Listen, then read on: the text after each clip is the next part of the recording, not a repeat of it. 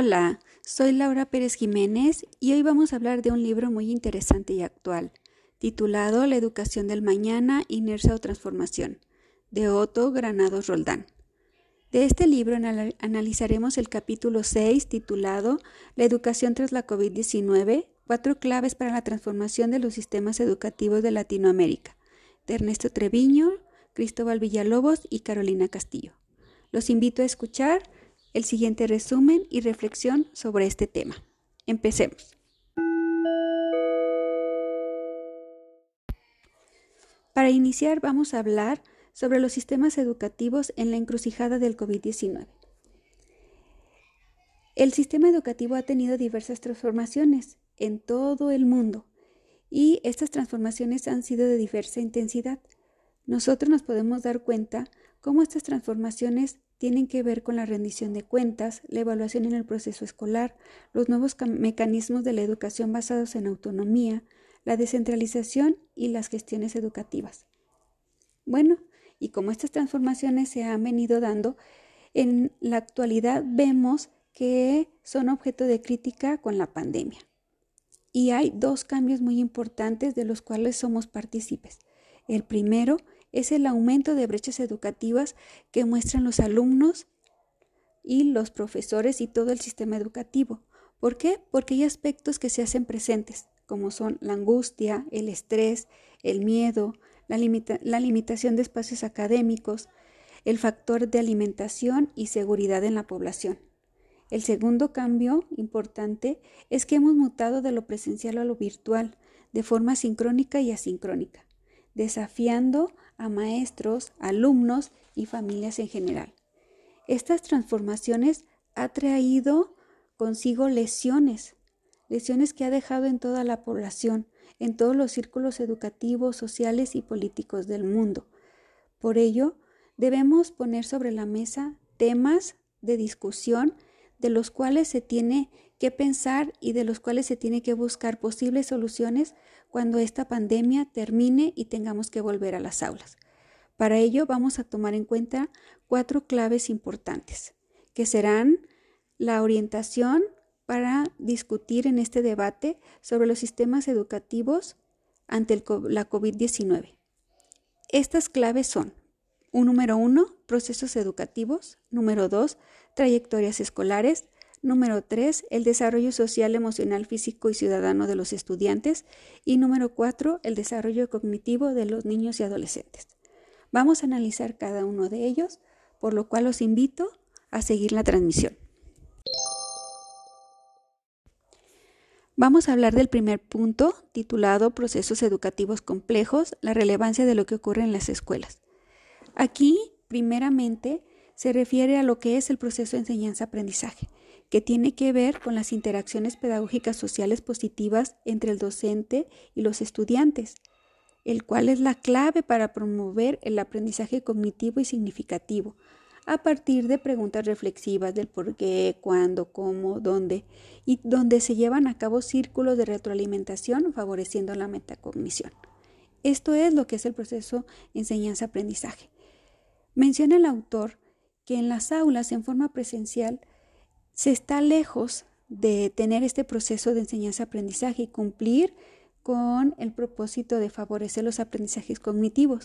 ¿Por qué? Porque la mayor parte del tiempo, hasta un 50%, se dedica solamente a realizar tareas pedagógicas y el resto del tiempo son tareas administrativas que se llevan fuera del aula.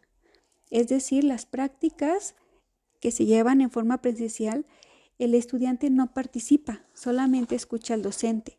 Son prácticas que están centradas en el docente y no en el protagonismo del estudiante. Son contenidos que no promueven habilidades superiores del pensamiento. Por lo tanto, queda la interrogante, ¿qué está pasando actualmente cuando la educación es en forma virtual? Quizás muchos de los maestros hacen una separación de los alumnos de acuerdo a sus notas o calificaciones o cumplimiento, pero que realmente no se está generando un aprendizaje. Entonces, este es un tema de debate que se debe de reflexionar acerca de que si en forma presencial no se favorecía el proceso de enseñanza-aprendizaje, ¿qué está sucediendo actualmente en forma virtual y qué sucederá cuando regresemos al aula? Punto de reflexión importante para ponerlo en la mesa de discusión, ¿verdad? Muy bien, pasemos al punto número dos, que se refiere a las trayectorias escolares. Estas trayectorias escolares o educativas deben ser positivas. ¿Por qué? Porque integran la perspectiva longitudinal a los sistemas educativos. ¿A qué se refiere esto? Bueno, primeramente a que la educación es un derecho que tienen los estudiantes, los alumnos, para lograr el desarrollo integral. La trayectoria del sistema educativo para los niños en el sistema educativo tiene dos rutas. La primera son las rutas regulares, que se refiere cuando un alumno está en un aula de acuerdo a su grado, de acuerdo a su edad, que recibe los contenidos que le favorecerán en su desarrollo y donde el alumno tiene una permanencia constante. La segunda ruta o de trayectoria son las rutas no regulares, que las vemos con aquellos alumnos que están en un grupo eh, fuera de su edad o que repiten grado o que son intermitentes porque no tienen una asistencia regular o que abandonan la escuela. Es por ello que menciona el autor que en Latinoamérica la desescolarización ha aumentado porque hay mucha inasistencia al asistir a clases al sistema educativo. Ese es un problema relevante que se debe reflexionar. ¿Por qué? Porque trae implicaciones negativas en el desempeño de los alumnos. Menciona el autor que muchos de los alumnos actualmente pues están siguiendo la ruta irregular, ¿sí? Porque los niños están interrumpiendo su educación. Menciona que sobre todo los más afectados son los alumnos con necesidades educativas especiales porque son los que están pasando de un proceso escolar al abandono escolar o a la repetición del colegio o porque están rotando de escuela regular a la escuela especial. ¿Por qué? Porque no se les está atendiendo adecuadamente. Entonces, con esto podemos ver que el sistema escolar está frágil, se identifica de forma frágil y aunque su trayectoria sea continua, hay muchos factores que le afectan. Por ejemplo, hay escuelas que han cerrado a partir de esta pandemia y vemos que hay alumnos que han abandonado su desarrollo escolar o que otros han preferido mejor repetir el grado escolar a seguir estudiando de esta forma. Entonces son aspectos muy importantes que se deben de reflexionar ante esta presencia de la COVID-19 y sobre todo qué cambios debemos hacer en el sistema educativo si es que se regresa a clases. El tercer punto se refiere al desarrollo social, emocional, físico y ciudadano. Este tercer componente pues es muy importante porque sabemos que el desarrollo social, emocional y físico es parte del desarrollo, del desarrollo integral y cognitivo de los alumnos y favorece el aprendizaje significativo. Y esto mencionado de acuerdo a Oswald 2002. En el, el autor de este libro también menciona que las habilidades de este siglo XXI pues han cambiado Sabemos que son cognitivas, pero que también son relacionales y que también hay un conocimiento personal. Las cognitivas, pues se han desarrollado porque están los contenidos. Las relacionales, pues vemos que se ha visto afectada porque no existe esta interacción con los demás. Y el conocimiento personal podemos decir que se ha favorecido porque se ha trabajado el autoconocimiento, el autocontrol, la autocapacitación. Entonces, vemos cómo el sistema educativo actual se ha centrado mucho más en las habilidades digitales, más que en las cuestiones relacionales, de conocimiento personal o cognitiva. Y aún así vemos que hay inconsistencias y hay poca capacidad para incorporar las tecnologías a la educación. ¿Por qué? Porque no se conoce la, información o porque se busca en plataformas que no informan a los estudiantes. Entonces es un punto en el que debemos poner sobre la mesa para reflexionar si realmente se están utilizando las tecnologías para el desarrollo cognitivo de los alumnos. Por otra parte, menciona el autor que Eh, la decadencia del sistema educativo también tiene que ver porque ha aumentado, han aumentado los trastornos psiquiátricos, como cuáles las conductas reductivas, la ansiedad, las conductas afectivas, eh, las altas en los suicidios, sobre todo en adolescentes, la obesidad y el maltrato leve o grave en los alumnos o personas de otra condición. Entonces, también es una consecuencia de la COVID-19. Por otro lado, la formación cívica y ciudadana nos menciona que tras la COVID esta formación ha sido baja, porque realmente no hay una participación política, no hay discusiones abiertas, no se promueven las actitudes democráticas, no se apoya mm, estas prácticas con beneficios económicos y de seguridad. Entonces, lo que vemos es que hay menor conocimiento cívico y por lo tanto menor discusión política tanto en el hogar como en los sistemas en los que nos desenvolvemos actualmente.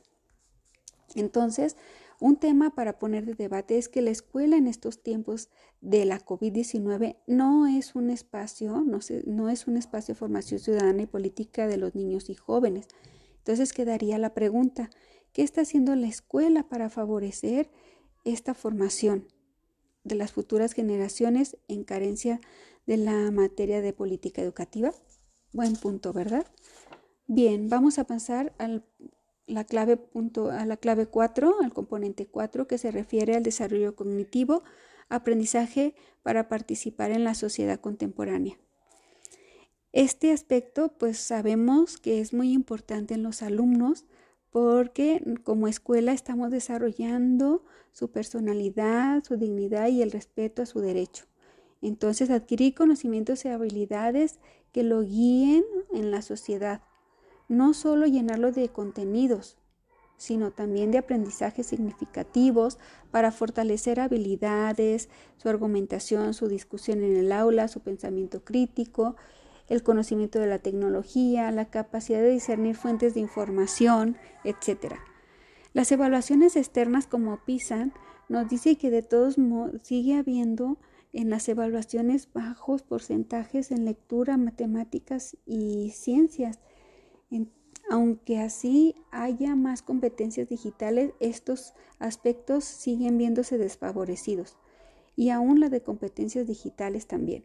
Entonces, ¿qué es lo que está pasando? ¿Cuál es el objetivo fundamental del sistema educativo si vemos que hay muchas, muchas brechas? Entonces, es el punto de debate que queda sobre la mesa. Si el objetivo es el desarrollo cognitivo del estudiante, el aspecto con mayor brechas que se pueden observar es el desempeño de los alumnos en relación a su contexto, lo cual, no evidencia, lo cual nos evidencia desigualdades estructurales del sistema, económicas, políticas y sociales. Pues son cuatro claves muy importantes que se deben de reflexionar, poner sobre la mesa y de los cuales tenemos que buscar la solución para el posible regreso a nuestras aulas. ¿Sí? Muy bien. Ahora pasemos a la conclusión.